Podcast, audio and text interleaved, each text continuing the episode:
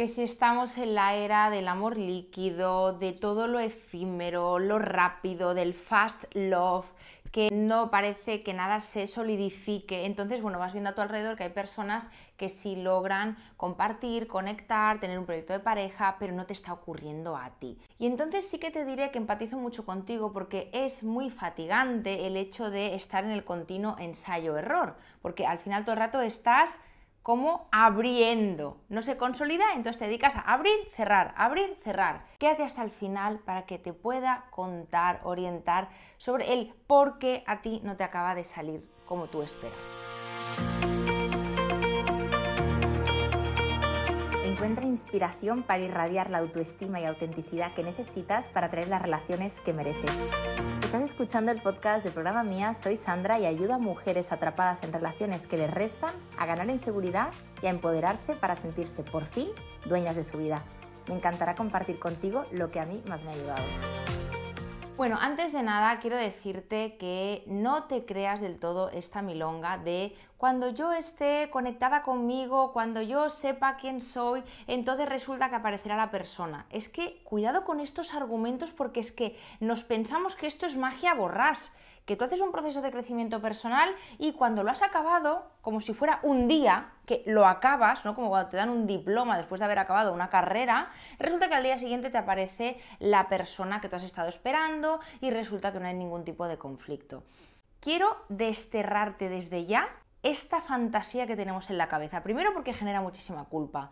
Yo siento que hay que trabajarse, hay que darse cuenta de las heridas que tú estás volcando en tus relaciones, que esto es lo que te voy a contar a lo largo de este contenido, pero de ahí a que tú te cargues con todo, te vengo a decir, a pesar de que a los seres humanos no nos guste, que la vida muchas veces es caótica, incierta, es algo que no sabemos lo que va a pasar, que nos encantaría poderla controlar y que fuera predecible, pero es que si fuera predecible, la magia de la vida no te gustaría. Y no sé en qué libro leí el otro día que nos pasamos media vida anhelando que el amor sea predecible, que la vida sea predecible, y luego cuando tenemos algo muy predecible resulta que nos aburrimos como ostras. Entonces deja de intentar controlarlo todo, pensando que el día en que tú te has encontrado a ti mismo vas a encontrar a una persona o esa persona te va a encontrar a ti. Fíjate cuánta trae nos meten en la cabeza. Primero, cuando no tienes pareja, te están diciendo que es porque tú no estás bien. Segundo, cuando tú estés bien, como si esto fuera un día, el día en que te dan el diploma, va a aparecer la persona con esto de la ley de la atracción. Y tercero, además, te dicen que si buscas no encuentras, que cuando tú estás en búsqueda de pareja estás en la carencia, por tanto no hay que buscar, pero luego resulta que tú trabajas desde casa, no conoces a más de dos personas nuevas al año, no sales. Entonces, claro, ya no sabes por dónde moverte. Tranquila, no todo depende de ti. Yo en este contenido voy a trabajar contigo cuatro mecanismos, cuatro maneras en las que empezamos a compensar nuestras inseguridades y todo eso lo volcamos en pareja. A partir de aquí, aunque tú estés más sana que un roble, yo no te puedo prometer que pasado mañana vaya a aparecer la persona. La vida es fortuita.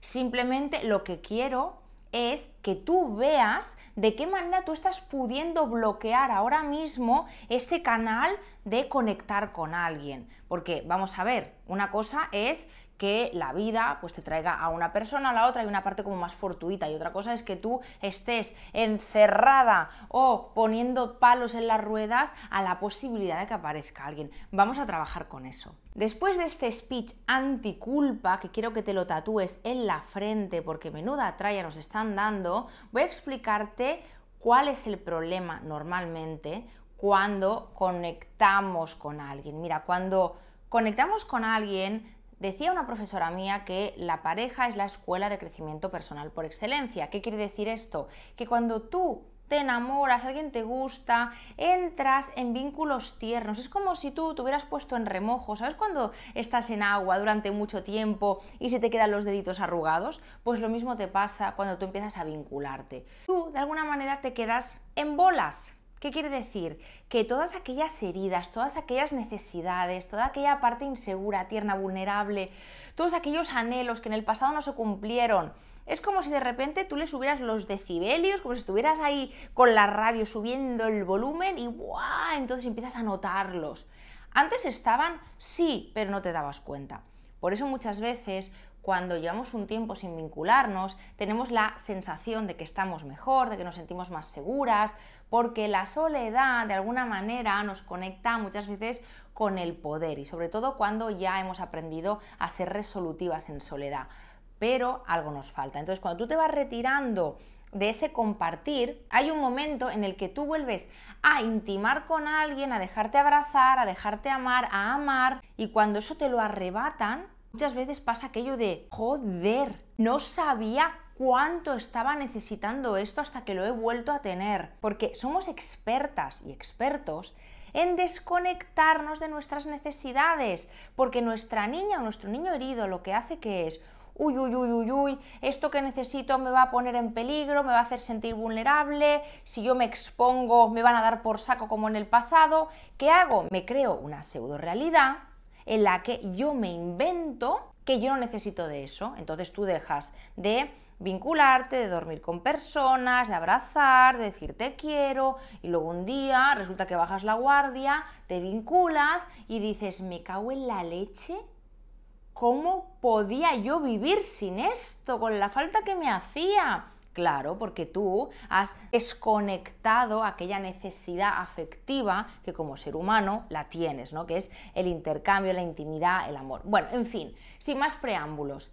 Yo te voy a contar cuatro maneras, cuatro estrategias que tú estás utilizando en tus relaciones de pareja hace que vayan a la deriva. Paréntesis, te voy a contar estas cuatro maneras de evadir el dolor que te están llevando precisamente a que te sacan las cosas mal y seguramente tú conectarás con, ostras, pero si mi amiga la Pili o la vecina del cuarto o mi primo el Tomás eh, viven así. Sí, hay mucha gente que desarrolla relaciones con estos mecanismos de defensa en marcha. Yo no sé cómo deben estar ellos. Simplemente te digo que cuando normalmente eh, desde programa mía vemos a tantas mujeres en nuestra terapia cuyas relaciones no fructiferan, no se consolidan, no son duraderas, pasa esto porque es insostenible, porque cuando tú no te sabes relacionar y tú no lo haces desde la salud, sino que lo estás haciendo de una manera defensiva, desde la protección o desde el miedo, normalmente lo que pasa, voy a generalizar, porque yo no conozco tu caso, es que no puedes estar muchos años así porque es devastador. Entonces, de una manera adaptativa, las relaciones caen. ¿Por qué? Porque no nos podemos relacionar un niño herido con otro niño herido y entonces ahí los dos con el miedo defendiéndonos, inviable. Entonces, mira, el niño herido o la niña herida que tú tienes es, eh, vamos a imaginarnos que es el conjunto de necesidades y anhelos que en su día nadie los satisfizo. Creo que se dice así porque estos verbos conjugados me cuestan un poco. Entonces, ¿qué ocurre?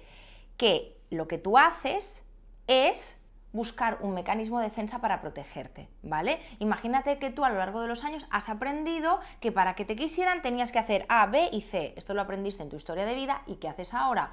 Con fulanito o menganita de turno, replicas ese personaje o ese mecanismo para compensar el dolor, para que no me pase como me pasó hace mucho tiempo, yo pongo en marcha este mecanismo para evitar ser herida. Hay cuatro. El primero de todos es el hecho de complacer o minimizar el dolor. Antes de arrancar con todo esto, quiero decirte que esta maravilla la he sacado de este libro, que hace una década que lo tengo, lo tengo entre mis manos, y es de Krishnananda y se titula De la codependencia a la libertad, cara a cara con el miedo.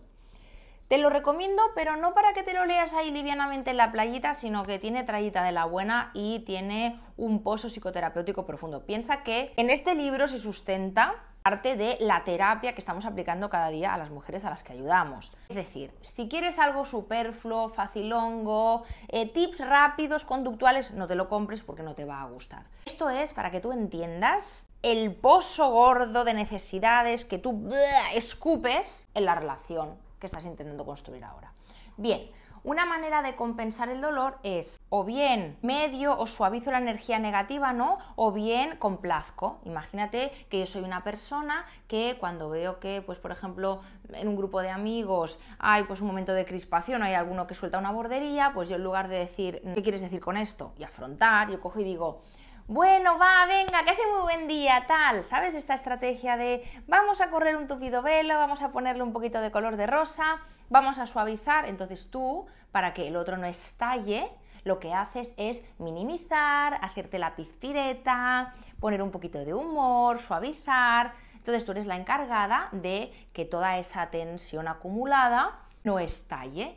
Entonces esa ha sido la manera en la que tú a lo mejor has aprendido a que así ibas a estar a salvo. Yo aquí ni entro ni salgo porque yo no conozco tu historia, simplemente te digo que esto pasa. Hay personas que seguramente si haces un repaso a miembros de tu familia, a tu grupo de amigos, a lo mejor incluso a tus exparejas o a lo mejor a gente que tú conozcas. Hay gente que tiene esta función, al igual que el complacer. ¿Qué ocurre? Que a lo mejor esta función es la tuya. Cuando alguien complace, lo que hace es anteponer las necesidades de la otra persona a las suyas. Evidentemente a veces se puede hacer, porque una relación es un toma y daca. Yo no voy a estar siempre diciendo o lo que yo quiero o nada, porque eso también es una rigidez y un egoísmo bastante contundente. Simplemente te digo que cuando estamos compensando constantemente poniendo una energía neutra, tapando conflicto, complaciendo, lo que ocurre es que estamos conectando con una falta de dignidad, con una falta de poder, porque lo estamos entregando constantemente a la otra persona. Hay muchas relaciones que se desarrollan desde este personaje o desde este mecanismo de compensación, como explica Krishnananda en el libro. Lo que ocurre es que si esa eres tú, normalmente vas a acabar con personas que necesiten hacer lo que ellas quieren, que necesiten de vez en cuando cagarse en todo, se crispen, entonces tú eres la encargada de, ¿sabes la típica pareja en que él o ella la lía y el otro como que corre un tupido velo, bueno, tal, oye, nos tomamos algo, va, tal, o intenta como, no sé cómo decirte, suavizar. Entonces, claro, cuando yo suavizo, a pesar de que yo no lo verbalice, porque evidentemente yo no me estoy dando el espacio para expresar lo que me incomoda, esa tensión que yo tengo que sostener otro, porque te digo una cosa, si el otro se caga en todo, oye, mm, yo también puedo decirle, oye, hasta aquí. Porque mi función no es coger y siempre rebajar la tensión emocional del otro, ¿no? Yo también puedo coger y manifestar que eso me incomoda. ¿Qué pasa? Que si lo hago arde Troya y a lo mejor pasan cosas que tu niña herida no quiere. Entonces ese ha sido el mecanismo para evitar el dolor. ¿Por qué no se sostiene una relación así? Pues porque tú dime en qué momento tú puedes aguantar durante años silenciada. Habrá un momento en que el otro te comerá, como es lógico y es normal. Entonces, claro, el problema de esto que te estoy contando es que cuando tú te mueves, te vives o te relacionas desde esta manera de compensar el dolor, porque es lo que has aprendido durante muchos años, lo que ocurre es que tú vas a dar con un tipo de perfil. No es aquello de, no, es que yo atraigo, no, es que, vamos a ver, leche con colacao, fin, pegan, ¿verdad? ¿Verdad que no pega leche con aceite? Pues la leche con aceite no va a ocurrir, va a ocurrir la leche con colacao. Entonces la leche es el que se silencia y el que suaviza y el colacao es el que la lía un poco y que tiene mucha necesidad de hacer lo que a él le da la gana y no se mide y no sé cuál. Entonces esto es así.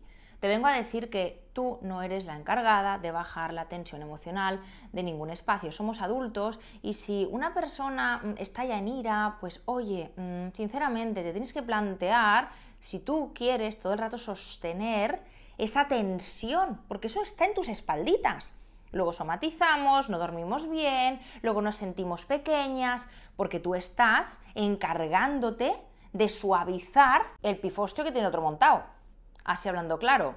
Segundo mecanismo, que esto además lo vemos en nuestra terapia en las mujeres, tacatá, tacatá, pero un rato largo. Se trata de el control. ¿De qué manera controlamos? Cuidando, de alguna manera nos colocamos como expertas en una relación, ¿no? Por eso atraemos a personas inmaduras que tienen problemas, a las que tenemos que encauzar. Esto también incluso pasa con amistades.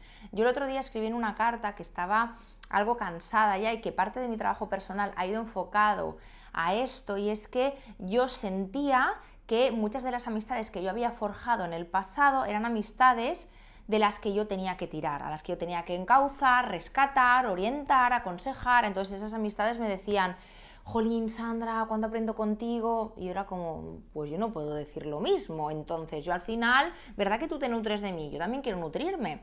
Entonces yo sentía como que no había un intercambio recíproco.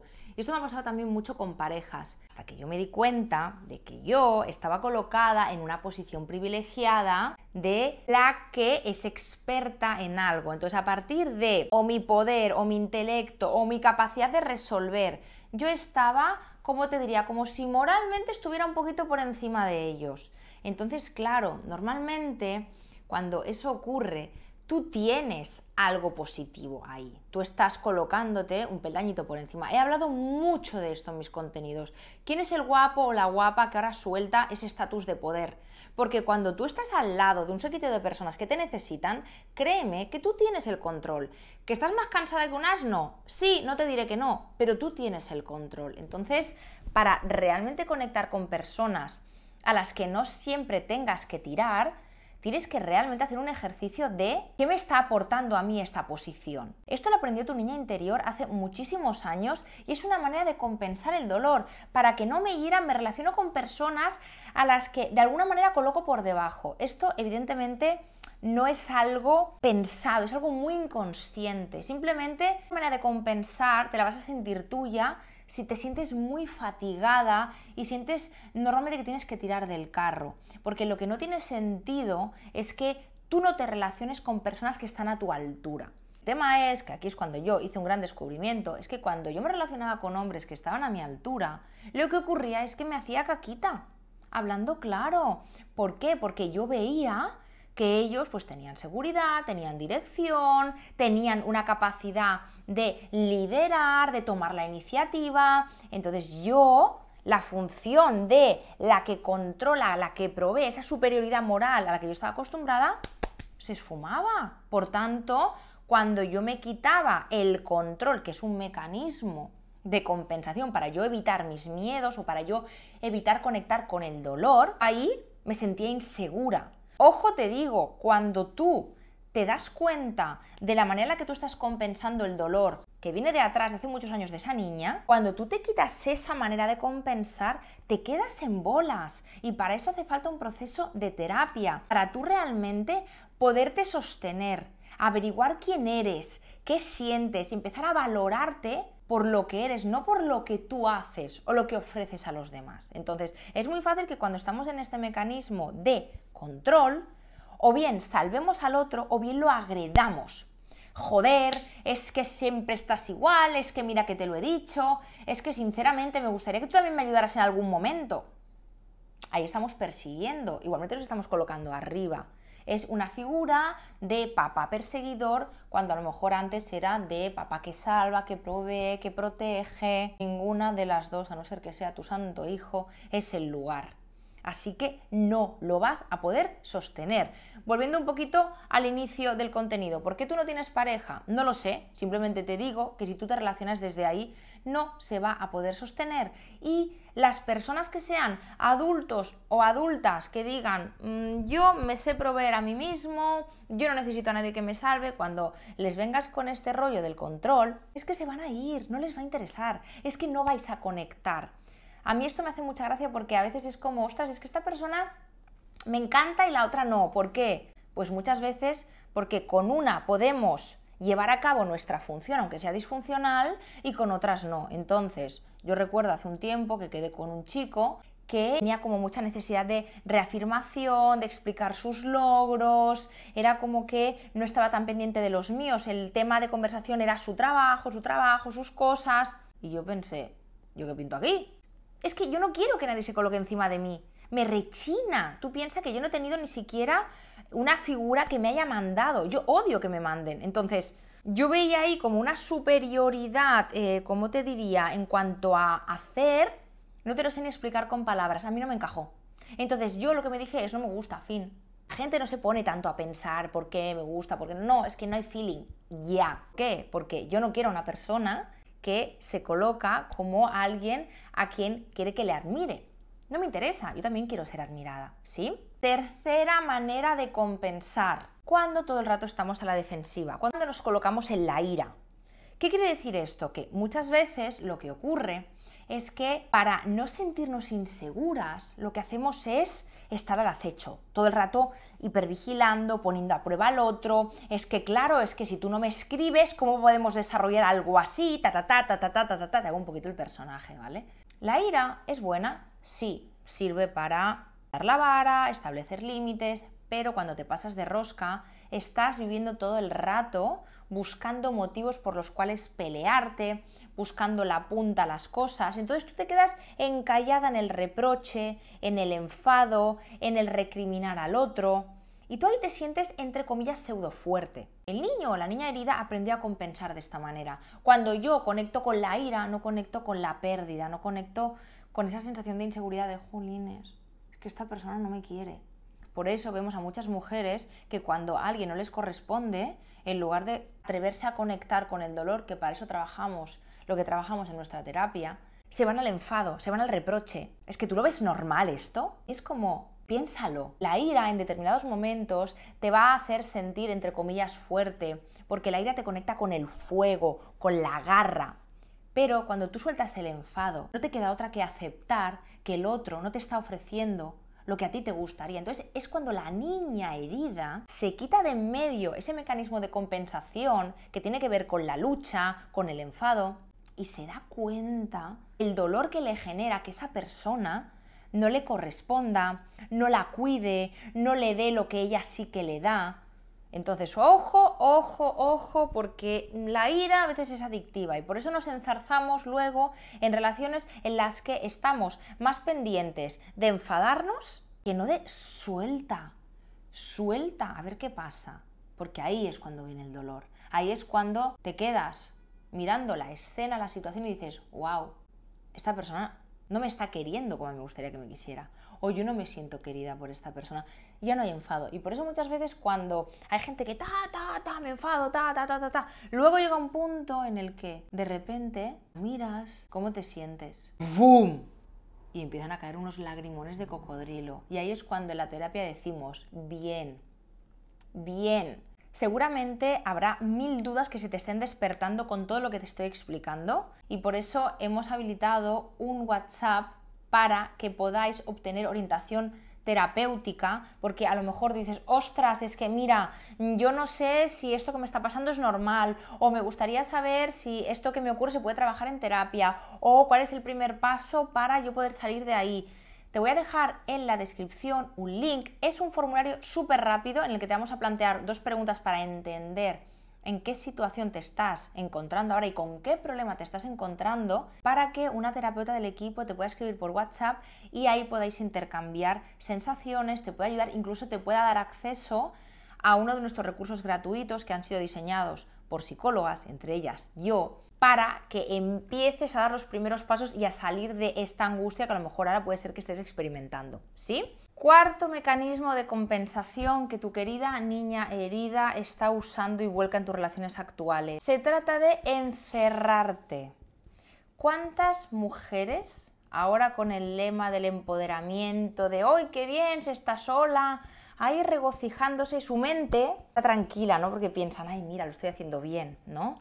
Yo pues soy capaz de llevar mi vida cara adelante sola, sentirme eh, pues fuerte, sentirme capaz, no dependo de nadie y sin darte cuenta, estás creando una vida carente de vínculos profundos o sin la oportunidad de que entre nadie. Entonces, claro, llega un punto en que dices, otras, yo anhelo también querer compartir con alguien, ¿vale? Sí, asignatura hecha, check, sé estar sola, pero yo sé estar vinculada con alguien sin pasarlo soberanamente mal. Yo, esta milonga de sola, sola, sola, sola, sola, mira, si siempre es sola y no hay intimidad hace mucho tiempo, aquí hay algo que tenemos que revisar, porque mira, no hay método, entre comillas, más infalible que dejar de vincularte, encerrarte en tu cueva e incluso, por ejemplo, esto me ha ocurrido a mí y lo he hablado muchísimo en redes, en contenidos. ¿Cuántas veces eres capaz de cuando ves la mínima cosa que se te está poniendo chunga con otro, decir, ay, no, mira, lo dejo.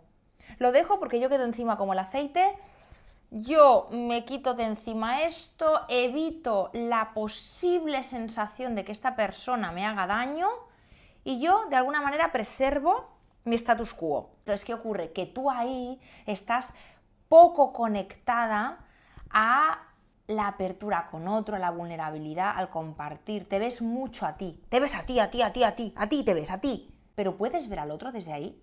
Es que cuando estamos encerradas, cuando la niña herida está tan encerrada, lo que hace es evitar el dolor. Es como si de repente evitas celebrar la fiesta de tu cumpleaños por miedo a que las personas a las que invitas te digan, ostras, yo no voy a poder venir. O a lo mejor te encierras hasta tal punto que no le explicas cómo te sientes a esa persona con la que estás compartiendo porque así evitas la posibilidad de que esa persona no sienta lo mismo por ti. Esto es máquina de cañón de una fábrica de personas que no quieran vincularse. La persona que está encerrada en sí misma no está abierta al amor, no está conectada al amor, está en una situación de salvada, no está como en alerta. Yo no quiero que nadie me penetre, no quiero que nadie me penetre. Esto tú no lo dices verbalmente. Tú lo que seguramente dices, no, es que, jolín, Sandra, es que estoy viendo esto, estoy escuchándote precisamente porque hay una parte de mí que está anhelada de amor. Hombre, claro, porque la niña cuando lleva mucho tiempo en la cueva se da cuenta de que está protegida, está cómoda, pero se está perdiendo la vida. La vida pasa no solamente contigo, sino con las personas significativas de tu alrededor. Tú piensa en aquella niña que fuiste. Aquella niña que fuiste, ¿cómo se sentía a gusto? ¿Cómo? Dime, ¿cómo jugaba? ¿Con quién? ¿A qué? ¿Qué le hacía feliz?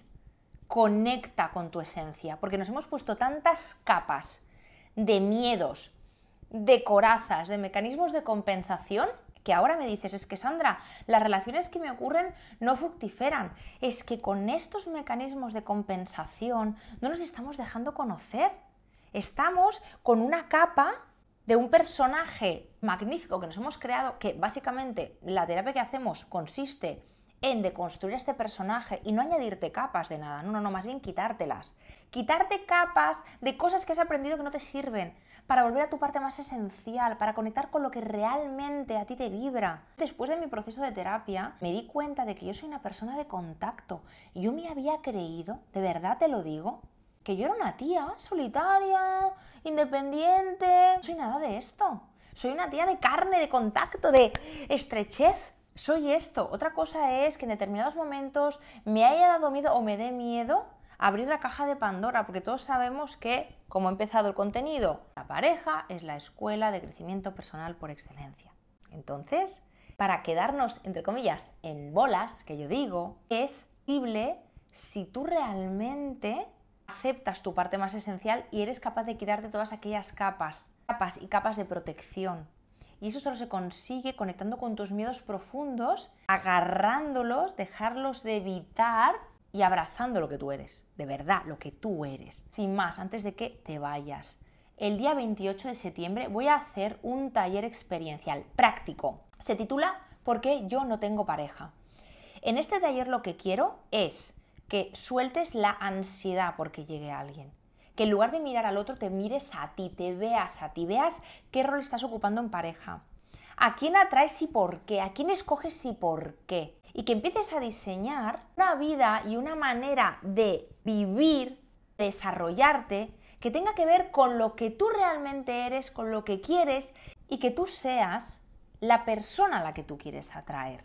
Porque estamos todo el rato mirando a ver, la niña herida está pues viendo, ¿no? A ver quién me quiere, quién no. Entonces, claro, yo pues mientras busco, yo estoy con mi mecanismo de compensación.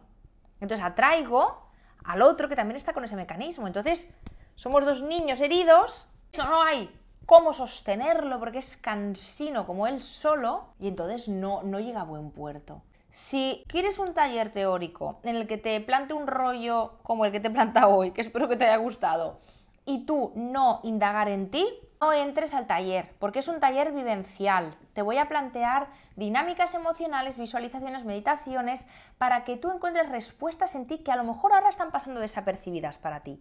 La mente y la teoría está guay, está bien, nos sirve para detectar, pero no es suficiente. Nuestra manera de trabajar en mía no es esa, es emocional. Así que si te vibra y quieres compartir conmigo este día y con todas las mujeres que van a estar, te dejo el link en la descripción. Te mando un beso muy fuerte. Se me ha ido un poquito de madre este contenido de tiempo, pero espero que te haya ayudado mucho. Un besito. Hasta aquí el episodio de hoy. Si te ha gustado este podcast, compártelo, puede que a alguien le venga bien. Y si quieres estar al día de todo mi contenido, sígueme en el Instagram de Programa Mía y te veo en el siguiente episodio con más amor propio y empoderamiento para ti.